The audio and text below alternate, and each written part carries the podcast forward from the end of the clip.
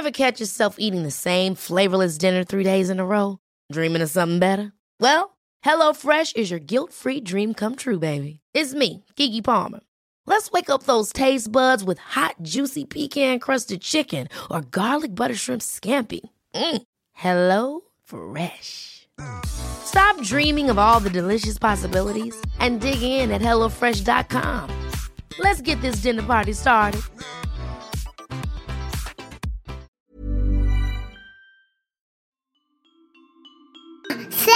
Ouvre-moi ou le chasseur me tuera. Lapin, lapin, on trigard. Me serrer la main, me serrer la main, me serrer la main. Ça, c'est mon petit garçon. Il vous a probablement fait craquer avec sa petite chanson. Moi, je suis Shane Love, auteur du blog Mademoiselle Love, et je connais l'envers du décor. Et vous, vous écoutez Le Tourbillon, le podcast qui parle de la maternité, la vraie, loin des filtres Instagram. Pour ce premier épisode du podcast, je suis ravie de discuter avec Clémence. Clémence, je la connais depuis quelques années, elle est devenue la femme d'un copain et une très bonne amie. Après le mariage, la question d'un bébé s'est posée tout naturellement pour ce couple, et c'est là que j'ai appris que Clémence souffrait d'endométriose à un stade assez avancé. Je connaissais aussi son caractère et je savais qu'elle ne laisserait pas tomber son désir d'enfant. Un an et demi plus tard, après des hauts et des bas, Clémence est devenue la maman d'Ulysse et Achille, des jumeaux bien craquants. Dans cet épisode, elle nous raconte son parcours entre fives, espoir et déception, puis sa maternité face à des jumeaux qui ne lui laissent pas une minute de repos. Bonne écoute Bonjour Clémence et bienvenue dans le tourbillon. Merci d'avoir accepté mon invitation euh, pour ce premier épisode. Avec plaisir, Shane. Pour démarrer, je voulais aborder avec toi le sujet de l'endométriose. C'est une, euh, une, maladie que tu as connue avant euh, de devenir maman et que tu connais d'ailleurs certainement en fait. toujours, toujours, voilà. c'est toujours le cas. Donc on en, on en, entend parler depuis peu, genre 2-3 ans, euh, et surtout parce que des célébrités ont mis le problème sous les projecteurs. C'est exact. Euh, comment ça se manifestait chez toi et comment tu as découvert que tu avais cette maladie? Euh, Alors, moi, avant d'être diagnostiquée, je pense que ça a pris à peu près euh, 5, entre 5 et 7 ans. Euh, moi, j'ai été sous pilule très longtemps, donc je pense que ça mettait la maladie en sommeil, ce qui est le cas de pas mal de personnes. Et du jour où j'ai arrêté la, la pilule, j'ai commencé à avoir des douleurs de règles assez fortes. Et ensuite, euh, bah ça, c'était pas seulement des douleurs de règles, j'en avais en dehors de mes cycles. J'avais des douleurs, moi, pas mal au niveau du diaphragme, au niveau du foie, pancréas, euh, les intestins. Et je me suis pas mal plaint, euh, surtout deux ans avant qu'on découvre, parce que les douleurs augmentaient. Je pouvais euh, passer des, des mamans allongées euh, sur le carrelage d'une salle de bain pour chercher un peu de, soulagement. Mmh. Voilà, on mange des cachets de paracétamol ou autre pour essayer de faire passer la douleur. Et puis, moi, j'ai pensé à la maladie, puisque je connaissais quelqu'un qui était atteint de cette maladie. Et ma gynéco de l'époque m'a dit, mais pas du tout, vous remplissez pas les critères. On se rend compte aujourd'hui, il n'y a pas vraiment de critères.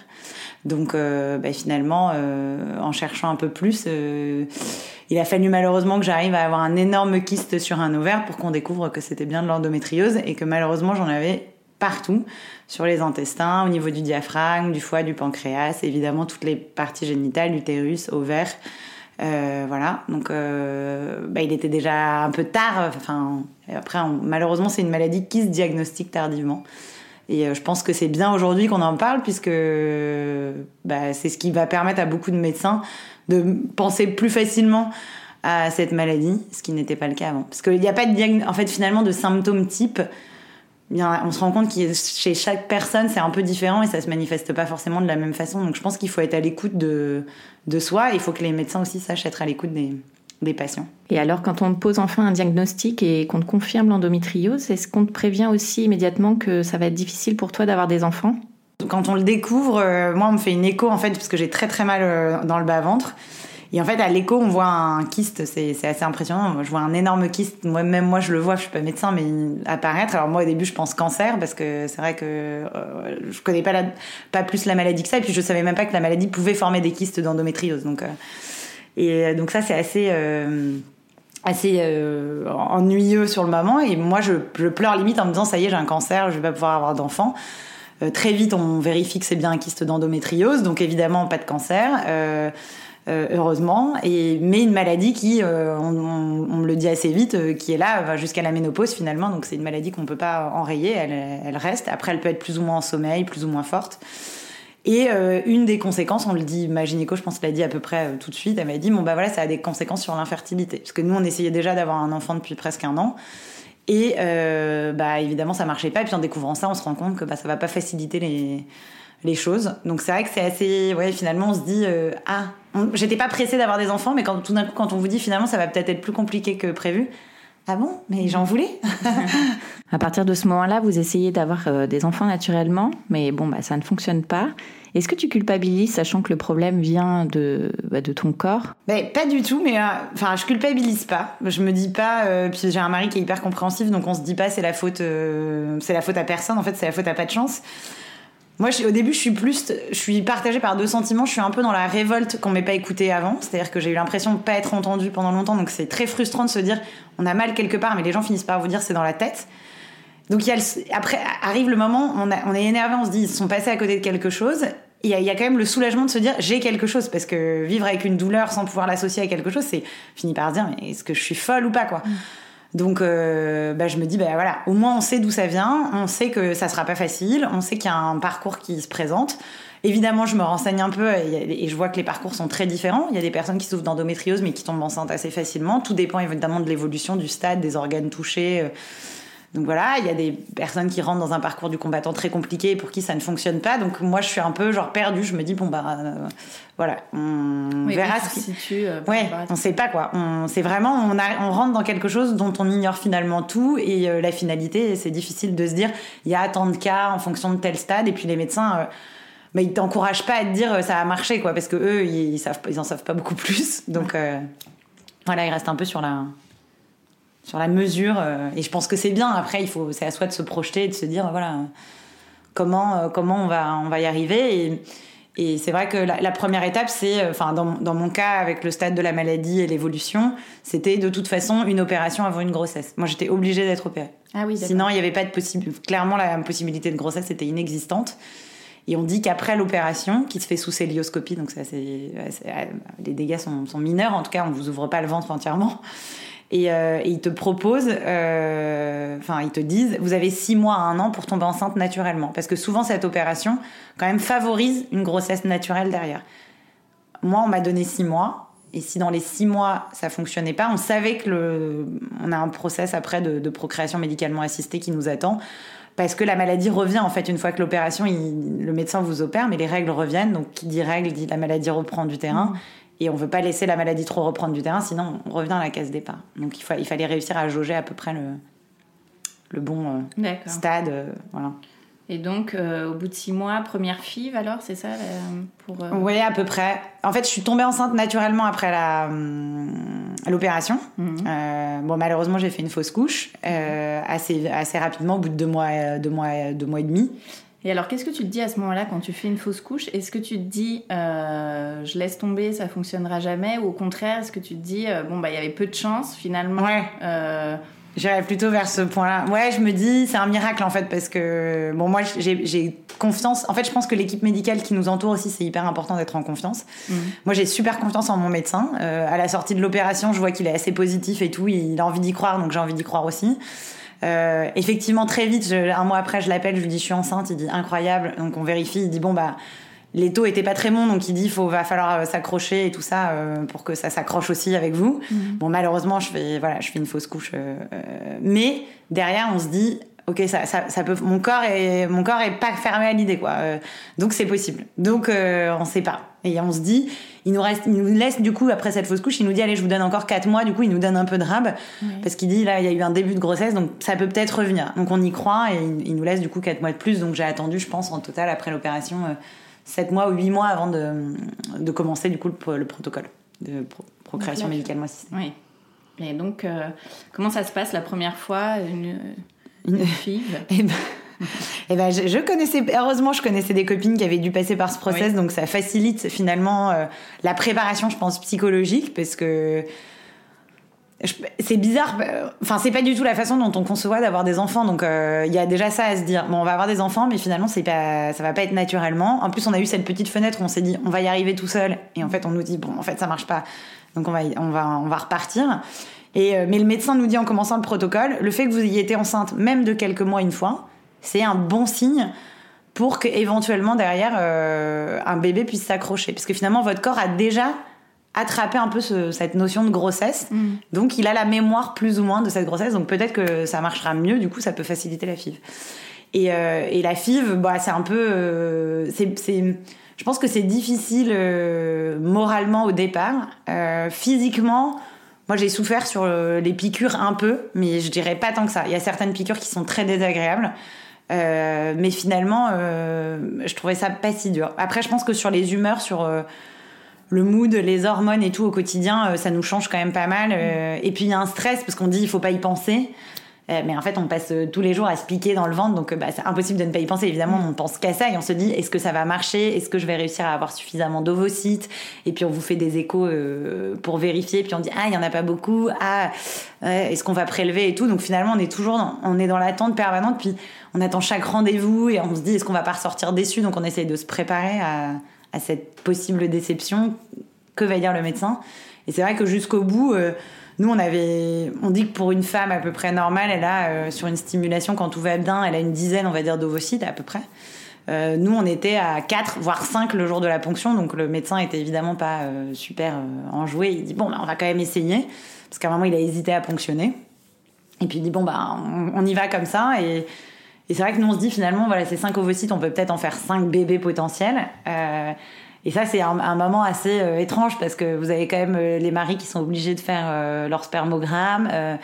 Le bon, bah, c'est pas, c'est pas le moment, je pense, plus agréable pour eux non plus de se dire, voilà, comment on va concevoir un bébé. Oui, ça enlève tout le côté glamour. Voilà, hein, c'est pas le moment charnel, l'échange, la passion. Et puis on- après, quand on y repense, on se dit, ah, on l'a fait là, c'était incroyable, il a été conçu comme ça.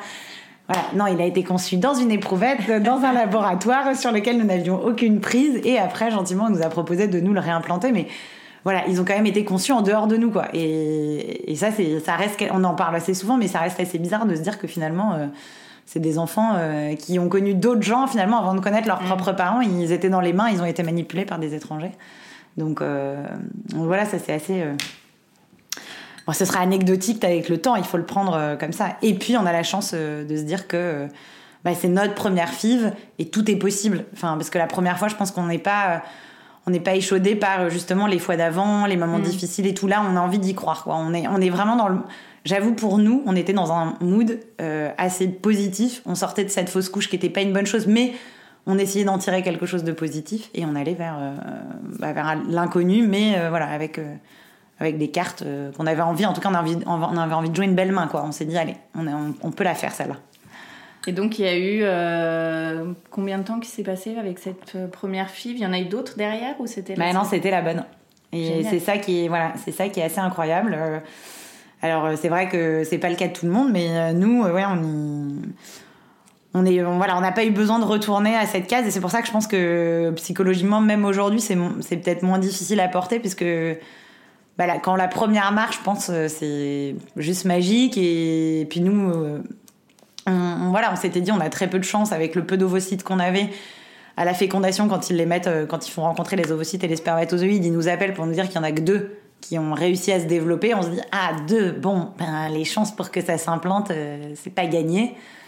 Et finalement, euh, bah, ça, fonctionne. Donc euh, ouais, c'est, pour nous, c'est que du positif. Et on oublie que ça a été dur. On oublie très vite que finalement, il y a eu les piqûres, on a pleuré, on était triste.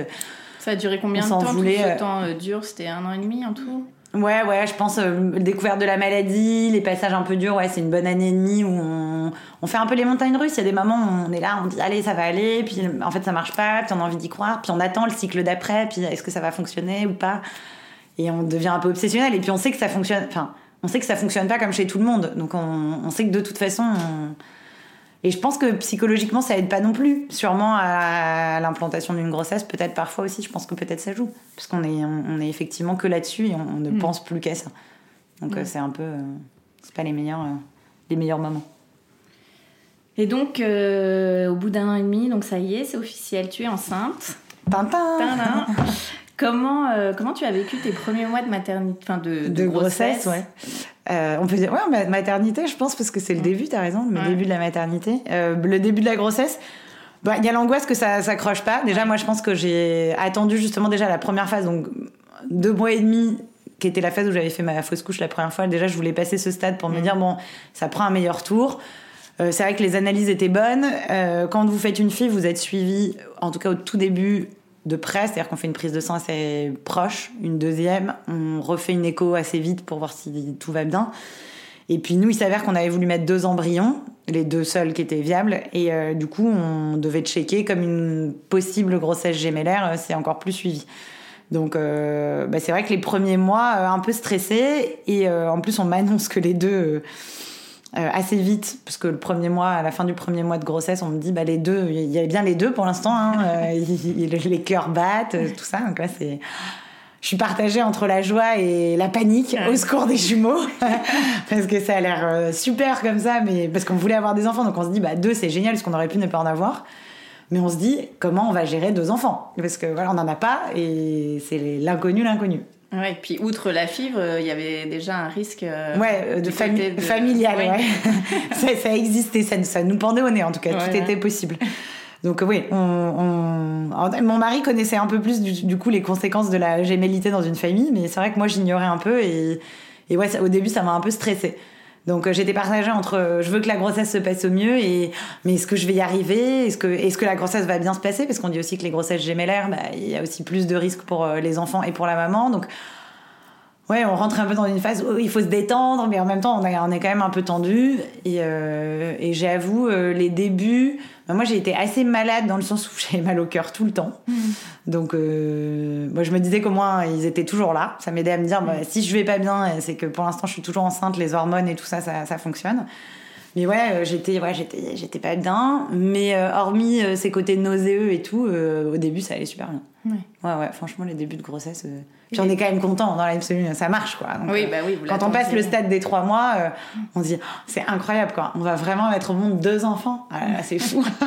ouais, donc au bout de trois mois, t'es vraiment rassurée ouais. Euh, complètement. Je suis rassurée. On voit qu'ils sont bien accrochés. Il n'y a pas de difficultés particulières. Les petits cœurs battent très bien. Euh, voilà, évidemment, le médecin est toujours précautionneux en disant on fait toujours attention, c'est des jumeaux, il peut se passer n'importe quoi, voilà. Mais, mais pour l'instant, en tout cas, il dit pour l'instant, tout roule, donc euh, continuer euh, sur, cette, euh, sur cette voie. Donc on a, on a essayé de se maintenir pendant, pendant les mois qui ont suivi, et voilà, ça s'est pas mal passé. Bon, après, il y a tout le corps qui prend quand même, je pense, très cher avec une grossesse gémellaire. En tout cas pour ma part, même si c'est pas forcément en poids, mais physiquement, ouais, ça tire, ça tire partout et à la mm. fin, on, se traîne quand même. On peut dire comme une baleine échouée sur un banc. J'avais l'impression de me traîner de banc en banc. Donc les jumeaux arrivent en août. Comment tu vis tes débuts de maman euh, l'été dernier? Euh, ben, C'est pas un été comme les autres. Euh, non, ce qui était super, c'est que mon mari a pu avoir son congé paternité enchaîné avec ses vacances. que ça arrivait en août, c'est plutôt très bien tombé. Donc en fait, au début, on se sent pas trop démunis. Je pense que c'est l'été, il fait beau, mm. on est en vacances, on a son mari avec soi, on a de l'aide un peu de ses, parents, parce qu'on a été pas mal avec mes, mes parents au début. Donc, euh, en fait, ça va. Et puis la fatigue, on la sent pas. Euh, je pense sur le premier mois, on va dire les premiers deux mois, on dort pas, on se réveille plein de fois. Mais pareil, on se lève le matin, il est 5h30, il fait jour. Enfin, en fait, c'est hyper dopant, je pense, d'avoir le soleil et l'été. Donc au début, on se dit, ouais, ça va, c'est pas si dur, finalement, les nuits. Et puis en fait, on rentre à Paris, on reprend la vraie vie, on n'est plus trop aidé, euh, on dort pas la nuit, on est toute seule, son mari retourne travailler, on se lève trois, quatre fois, cinq fois on n'en peut plus. La journée, nous en plus, on a un des deux qui pleurait énormément, donc euh, il était inconsolable. Il pouvait passer des journées entières à pleurer, je ne savais pas quoi faire. Donc il y a vraiment des moments où je me disais, mais moi je vais sauter par la fenêtre, vraiment, je me le suis dit, je, je vais m'en aller, je vais, prendre mes affaires, je vais partir de cette maison. Parce que moralement, c'est hyper dur. Franchement, j'aurais jamais pensé. Euh, je m'étais dit, euh, non, mais ça va, moi j'ai le tempérament, ça va le faire. je me sentais hyper courageuse. Euh, je savais que je rebossais pas, j'avais pas d'issue de, boulot derrière, donc je me dis allez, je m'investis à fond. Mais en fait, il y a un moment, on est rattrapé par cette fatigue euh, qui, qui, qui nous submerge, je pense. La descente d'hormones, je pense, y est aussi pour quelque chose. Euh, et on se retrouve là toute la journée, toutes les nuits, avec deux enfants. On a beau les trouver mignons, à un moment, en fait, ça compense pas. et là, je me disais, mais toutes mes copines qui me disent ah mais non mais tu verras un sourire et tout est effacé mais là je me disais mais le problème c'est que j'en ai deux il y en a un des deux qui sourit mais l'autre il hurle en permanence moi le sourire n'efface pas le fait que là je n'ai pas dormi depuis déjà trois mois je suis au bout de ma vie quoi mm. et, et, voilà donc là il y a eu un moment très très dur il y a une phase il y a une sorte de passage à vide euh, ouais où moi je, on se remet en question mais surtout est-ce que je suis ben, c'est ça mm. est-ce que je suis une bonne maman euh, est-ce que tout le monde galère euh, est-ce que c'est moi qui sais pas m'y prendre euh, pourquoi il y en a un des deux qui hurle et pas l'autre Pourtant, j'ai l'impression de faire la même chose. Euh, bon, on, se rend compte qu'il a quand même un reflux important, qu'il a eu des soucis euh, finalement à la naissance avec le cordon autour du cou, il a les cervicales un peu coincées et tout. Donc, de fil en aiguille, on commence à essayer de le, soulager. Et, au bout de quatre mois, ça, on arrive enfin à apaiser sa souffrance. Donc, évidemment, lui, il devient très calme. Donc là, on retombe déjà un petit peu. On, dit, on a l'impression. Et moi, j'ai des copines de, de, qui sont mamans de jumeaux qui m'ont dit, euh, euh, franchement, la première année, c'est très dur. Les six premiers mois, c'est un enfer. La première année, c'est difficile. Et au bout de 18 mois, on commence à se dire, ça va un peu mieux. Donc, je m'accroche à ça, je me dis, allez, 4 mois déjà. Ah si, il paraît que ça va déjà beaucoup mieux. Et, euh, et en fait, on attend qu'une chose, c'est qu'ils dorment, qu'ils fassent leur nuit. Nous, ça a pris un peu de temps, donc pour celui qui était le plus pleureur. Donc, euh, quand il a commencé à dormir, déjà, vous vous levez plus que pour un. Bon, le deuxième ne dort toujours pas actuellement, il va avoir 8 mois. Mais euh, nous ne désespérons pas. Il reste 10 mois. Donc euh, voilà, c'est ça. Donc je me dis, voilà, là on en est quand même à 8 mois où j'ai jamais fait de nuit complète quasiment. Mm. sauf de temps en temps, quand mon mari prend le relais, de temps en temps le week-end, il me laisse une nuit. Mais bon, je vous avoue, quand, dans un appartement parisien, vous avez beau essayer de mettre la tête sous les doubles oreillers quand mm. euh, vous avez un des deux qui pleure, vous finissez quand même par l'entendre. Et puis je pense que c'est maternel aussi de sentir que, que son enfant pleure la nuit. Donc euh, voilà, après 8 mois, on est fatigué, mais on sait qu'on est évidemment loin des, moments, des débuts. Voilà, quand je regarde en arrière, je me dis, mais c'est terminé ces journées euh, horribles où, où je savais pas si j'allais réussir à tenir jusqu'à la fin de la journée, si j'allais pas appeler mon mari en larmes en lui disant il faut que tu rentres, je j'y arrive plus avec les enfants. Et ça, c'est dur parce qu'on se sent, euh, on sent, on sent vraiment de la merde, quoi. On se sent nul, on se sent vraiment nul. On se dit, je suis bonne à rien. Donc je ne mm. travaille pas, je dois m'occuper de mes enfants, mais même ça, j'ai l'impression que je suis pas capable de le faire tous les jours. Et c'est super dur. Oui. Et assez dévalorisant. Enfin... Oui, parce que toi, en plus, euh, après le congé maternité euh, lambda, t'as pas repris du tout voilà, le boulot. Exactement. Donc pas de reprise de boulot. Donc ça, c'était un choix. C'est un choix. Ouais, ouais, c'est un choix personnel euh, parce que plus euh, j'ai l'impression d'avoir terminé un cycle dans mon boulot, j'étais avocate et euh, l'impression d'avoir vraiment fini un cycle. L'envie un peu d'autre chose, donc un peu en interrogation, donc cette volonté de me dire, je voilà, je repars pas bosser. Et et je réfléchis à comment je vais organiser la suite et tout. Et ça, je pensais avoir le temps, mais en fait, j'avais pas réalisé qu'avec des jumeaux au quotidien, 24 heures sur 24, en fait, c'est difficile de se projeter quand on dort pas. Euh, j'ai des copines qui me disaient mais fais la sieste quand ils font la sieste. Et je leur disais, mais viens vivre chez moi.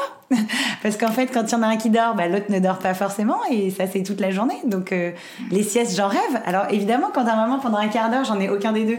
Oui, je me mets sur mon canapé, mais va t'endormir quand derrière, euh, tu sais que, un, tu peux être réveillé à tout moment. Donc, c'est dur de lâcher la pression. Et puis, bah, ton appart, c'est quand même le bon. C'est avec deux enfants très vite. Donc, puis moi, je suis hyper maniaque. Donc, du coup, c'est hyper dur de lâcher prise. Donc ouais, ouais, non, non, c'est c'est sport, euh, voilà, c'est sport et voilà, il y a cette projection, je ne sais pas où je vais quoi. Je ne sais pas où je vais, je ne sais pas ce que je vais faire. Et j'ai envie d'essayer d'être une bonne maman. Je me dis, voilà, au moins ça, je vais essayer de le faire à fond, quoi. Et les débuts, je me dis, mais j'y arrive pas, j'y arrive pas. Mince. je me suis peut-être trompée. Vite. Et finalement, là, on se dit, en fait, si j'avais eu un boulot et que je devais reprendre, ça aurait peut-être été plus facile pour me, pour me reprojeter et me dire, allez, il y a un boulot derrière. Donc là, après, tu vas sortir de ça, de, de cette difficulté. Mais, c'était pas le cas. Et alors en plus dans tout ça, toi tu savais pas que tu pouvais avoir droit à des aides?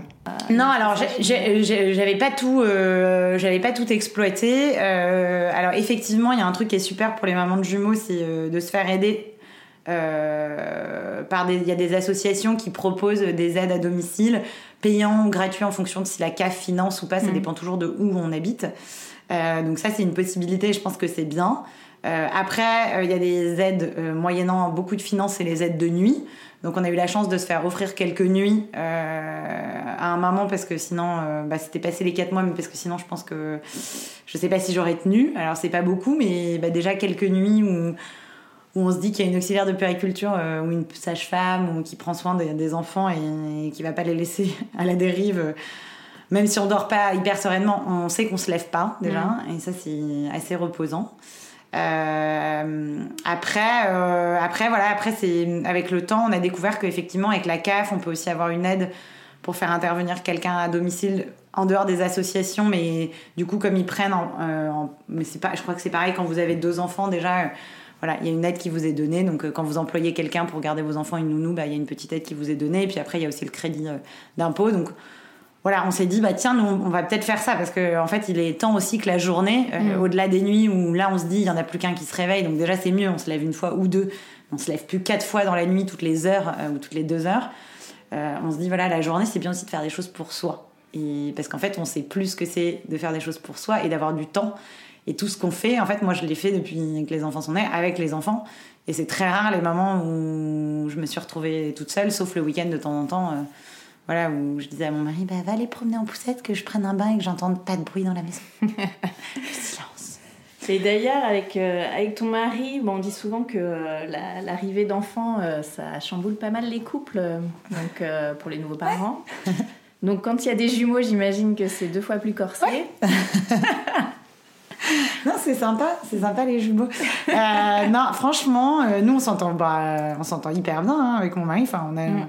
je pense qu'on n'a jamais eu vraiment de dispute avant d'avoir les jumeaux. Oui, c'est. Euh, il n'y avait pas de tension. et je pense quand même, on a de la chance parce qu'on communique vachement et ça nous aide encore aujourd'hui parce qu'il y a quand même toujours des moments difficiles.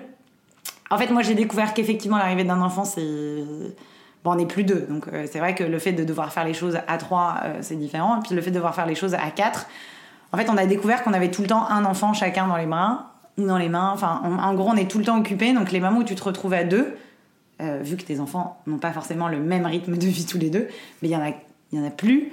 très peu, ça pèse lourd on n'a pas forcément la famille à côté euh, qui peut aider et dire ah ben, on vous les prend c'est formidable euh, voilà euh, prenez un peu de temps pour vous allez vous faire masser allez dîner en amoureux parce que ça aussi à chaque fois ça coûte des sous c'est prendre une babysitter enfin voilà ça plus ça plus ça, les jumeaux ça commence à vite coûter un peu d'argent.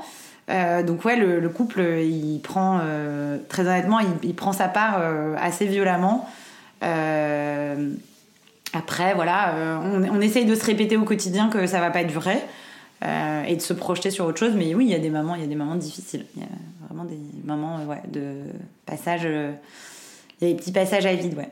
Et on, pensait pas en arriver là. Et après, d'ailleurs, quand on en parle, on se dit, mais c'est bizarre que parfois on arrive à monter un peu euh, comme ça dans les tours, ou même à se parler sur un ton qui est pas toujours très agréable, alors que c'est pas du tout notre mode de fonctionnement.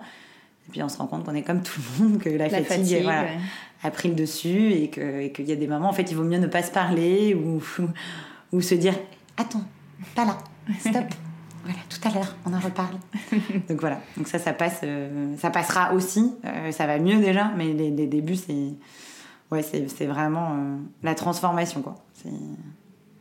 j'aurais pas pensé, le cataclysme.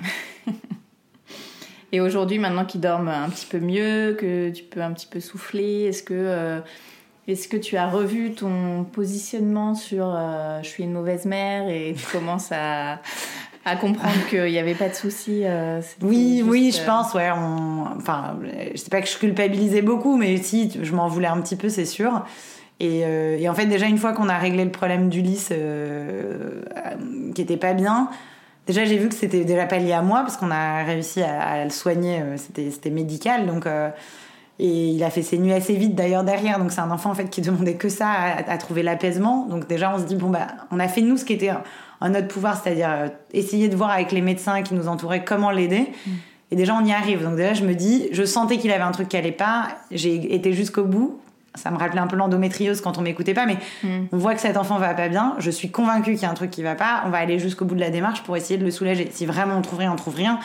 Mais il faut l'aider. Et, c'est vrai qu'une fois que Ulysse s'apaise, moi je m'apaise un peu. Moi, Achille, il, a toujours été, il est énergique, mais il, pleure pas et tout. Donc euh, c'est quand même beaucoup plus facile. Et c'est vrai qu'au quotidien, ils grandissent, ils changent, ils sourient, ils rigolent. Et tout ça, ça arrive quand même, c'est vrai, au fur et à mesure. Et on se dit, ah, euh, ah ouais, ça va, ça va. Je pense que ça va, je gère pas si mal. Et, et même limite, je dirais, après, euh, on se prend un peu au jeu de, de, s'occuper d'eux tous les jours parce que on se rend compte que bah, ils nous le rendent bien et qu'ils aiment bien et que finalement, est-ce que euh, quand on fait des activités avec eux, je parle plutôt d'éveil, mais euh, je me dis est-ce que quelqu'un fera comme moi si quelqu'un les garde? Parce que bah, c'est vrai qu'on sent, on sent qu'on est la maman, on sent qu'on sait les faire rigoler quand il faut, on sent qu'on est capable de faire passer un pleur assez vite. Et c'est là qu'on se dit il va falloir déléguer et il va falloir faire confiance à quelqu'un d'autre que soi, parce que finalement, on se rend compte qu'on s'est pas si mal débrouillé, même si les premiers mois, on avait l'impression d'être vraiment euh, la catastrophe ambulante. Euh. Donc ouais, ça, s'est passé, je pense, un peu. Aujourd'hui, euh, après, il y a des ratés. Hein. Je me rends compte que je suis trop speed, qu'il faut que je lève un peu le pied, que je parle plus lentement aussi avec mes enfants, plus calmement, que je me pose pour que se pose aussi, je pense. Mais euh, voilà, on, est, on fait avec ce qu'on a. Mais ouais, la culpabilité est passée. Le, le côté, euh, genre, euh, vraiment, je suis en train de rater. je suis en train de rater les premiers mois de mes enfants, les pauvres. et c'était mon angoisse avec les jumeaux parce que je me suis dit, ça va être l'usine à bébé. Et dans ma tête, j'avais cette image de quand je vais avoir un bébé. En plus, j'ai eu le temps de, de penser à l'idée vu qu'on n'y arrivait pas et tout. Puis du coup, on projette encore plus. Je me disais, je vais prendre du temps, on va faire plein de choses ensemble. Je vais le masser, je vais le choyer. Mais quand t'as deux bébés, mais c'est l'usine. Donc, t'en sors un du bain, tu l'essuies, clac, clac. T'essayes de le masser trois minutes, mais enfin, l'autre pleure parce qu'il veut aussi son bain et qu'après il veut son biberon. T'es toute seule, tu fais bon, bah toi, le massage, ce sera pour une autre fois. On remettra ça peut-être à ce week-end si on a le temps. Et en fait, j'allais à l'encontre de ce que j'avais envie de donner. Je pouvais pas faire ce que je voulais faire. Mm. Et, du coup, fallait lâcher prise. Mais c'était hyper dur. Je me disais, le pauvre, lui, je l'ai porté beaucoup parce qu'il pleure beaucoup. Mais le pauvre petit Achille qui attend de moi, mais je peux pas lui donner. Donc, bah, tant pis, pas Achille. Bon, Ulysse, je te reprends. Et, et on se dit, c'est, c'est pas juste, en fait, de pas pouvoir euh, avoir l'impression de faire équitablement les choses pour les deux. Donc, on est tout, ça, on se le dit. Je pense avec les jumeaux, il y a quand même cette culpabilité de se dire toujours, est-ce que je donne autant à l'un qu'à mm. l'autre? Et euh, voilà, là je pense que j'y arrive un peu mieux du fait que celui qui était le plus difficile se soit calmé. Mais ça, je pense que ce sera toujours difficile. Parce qu'il y, en a il y en a quand même souvent un qui est plus en demande, ou voilà. Et bon, bah, on essaye de combiner quoi. Et donc avec les aides dont tu parlais euh, juste avant et, euh, et donc du temps un petit peu plus pour toi, tu vas pouvoir souffler un petit peu et tu comptes te rediriger vers le chemin de, de l'emploi. donc tu disais, tu étais avocate avant en propriété intellectuelle. Et donc, euh, moi, je me demandais, après deux ans, donc sans bosser dans les biberons, dans les couches, euh, comment tu te sens face au marché? Est-ce que le fait aussi de devenir maman entre-temps, ça a peut-être euh, changé quelque chose dans tes désirs professionnels Ouais, oui, c'est, bah, ça, la question résume à peu près mes pensées. bah, dans le sens où, oui, là, je pense qu'il est temps de commencer à envisager la suite, euh, parce que dans l'envie, enfin à l'origine, j'avais pas envie forcément d'être mère euh, au foyer avec mes enfants, même si euh, ça devient justement moins difficile et que je me dis que c'est pas c'est pas impossible que ça traîne encore quelques mois en tout cas. mais oui, je suis plutôt active, donc j'ai besoin au quotidien, même intellectuellement, même physiquement, il faut que je sois un peu stimulée, il faut qu'il se passe des choses, il faut que ça bouge. Donc ouais, je commence à entrevoir. avocat, j'ai pas nécessairement envie de recommencer. Euh, j'ai fait presque 8 ans, euh, c'était très bien, c'est une très belle expérience, mais voilà, c'est, je pense que, en fait, ce désir de grossesse, la maladie, tout ça, ça fait revoir aussi ses priorités, ses envies, et, en tout cas, je me dirige pas euh, vers ça, éventuellement plutôt vers un emploi de juriste, mais je continue quand même à m'ouvrir et à regarder un peu potentiellement ce qui pourrait me plaire, voilà, peut-être me dédier plus aux autres justement.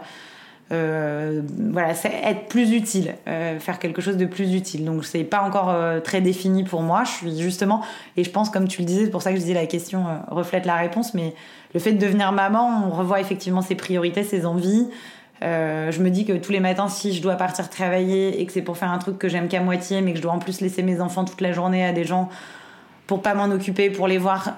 Quand j'étais avocate, en tout cas, je rentrerai limite, ils sont couchés par quelqu'un d'autre que moi et je les ai pas vus. en fait, j'ai pas envie de ça. Donc voilà, même si euh, je trouve que c'est pas toujours facile d'être maman et tout, je me dis voilà, euh, j'ai quand même envie de l'être à minima euh, et donc d'être présente autant que je pourrais l'être. Et voilà, et, donc du coup, ça, ça fait réfléchir aussi à la façon de travailler derrière, je pense. Avant de te laisser repartir dans ta vie trépidante de maman, quelques dernières petites questions. C'est quoi pour toi être une maman parisienne?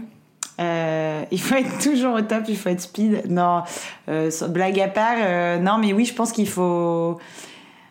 On a envie d'allier à la fois euh, tout ce que peut nous offrir Paris euh, et euh, la vie de maman, et je trouve que c'est hyper bien fait à Paris. Alors là, moi, j'ai des enfants en bas âge.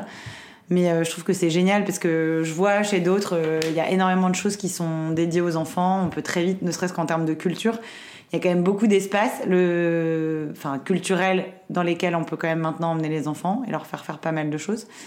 Mais le seul euh, regret peut-être d'une maman parisienne, c'est le manque peut-être d'espace vert ou en tout cas euh, de partage d'espace de devoir trop partager les espaces verts avec euh, avec tout le monde parce que moi je trouve que ça c'est un peu dur en fait quand on quand on se balade. Et une maman parisienne, elle doit toujours être au top. Elle se doit d'être euh, toujours en forme. En tout cas, c'est l'image, je pense qu'on attend aussi d'une maman, c'est working girl, maman et savoir tout faire tout le temps. voilà, il n'y a pas de pas de limite, tout est possible. Ton endroit kids friendly préféré? Bah là, c'est difficile parce qu'avec les enfants qui sont encore petits, euh, on, a, on fait pas des trucs de dingue. Euh, donc ouais, c'est une question un peu. euh, Vous avez pas fait de Ouais, resto non, on n'a pas fait de resto. On n'a jamais été refoulé vraiment. Il y a des endroits avec la poussette double où les gens sont pas hyper open en disant ah, il va falloir prendre trois tables. mais non, ouais, j'ai pas de j'ai pas de lieu. Bah non, mais ce que je trouve super là, c'est quand ils seront un peu un petit peu plus grands, mais c'est tout ce qui est jardin d'acclimatation et tout. Mais c'est pas euh, c'est ouvert à tout le monde évidemment. Donc euh, en termes de lieu, resto et tout, pour l'instant, je serais pas trop capable de Ouais, de donner. tard. Ouais, ce sera plus un peu plus tard, je pense. Alors, quels sont tes projets en famille et ceux que tu vas faire rien que pour toi? Rien que pour moi, euh, un week-end de copine sans enfants, très prochainement. Et euh, avec les enfants, c'est les vacances de cet été, ouais, essayer de s'organiser des vacances euh, tous les quatre, euh, mixer les amis d'abord et puis se trouver au moins une semaine tous les quatre. voilà, peut-être pas partir très loin, mais prendre du bon temps et voilà, et en espérant que tout le monde dormira à peu près paisiblement. Je te le souhaite. Merci Clémence. Un grand merci à tous d'avoir écouté le tourbillon. Et si cet épisode vous a plu, n'hésitez pas à en parler autour de vous et à lui mettre plein d'étoiles. Pour échanger sur le sujet abordé avec Clémence, je vous invite à retrouver la photo sur Instagram grâce au hashtag le tourbillon podcast. À très vite pour un nouvel épisode.